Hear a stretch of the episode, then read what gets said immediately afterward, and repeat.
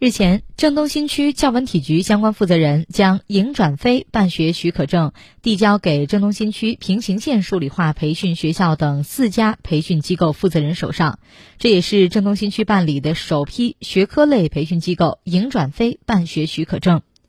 郑东新区平行县数理化培训学校等四家营转非机构的负责人表示，今后将积极响应国家号召，严格执行双减相关规定，继续坚守教育初心，用心做好培训，不断提高办学水平。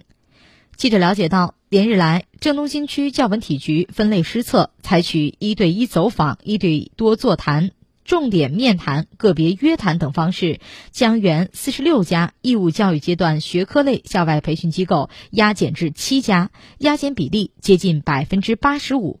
同时，积极与市场监管局、社会事业局对接，开辟绿色通道、优化程序，按照统一名单、统一要求、统一实现的“三统一”原则，加快推进现有校外培训机构营转非工作，争取早日完成各项重新审核登记任务。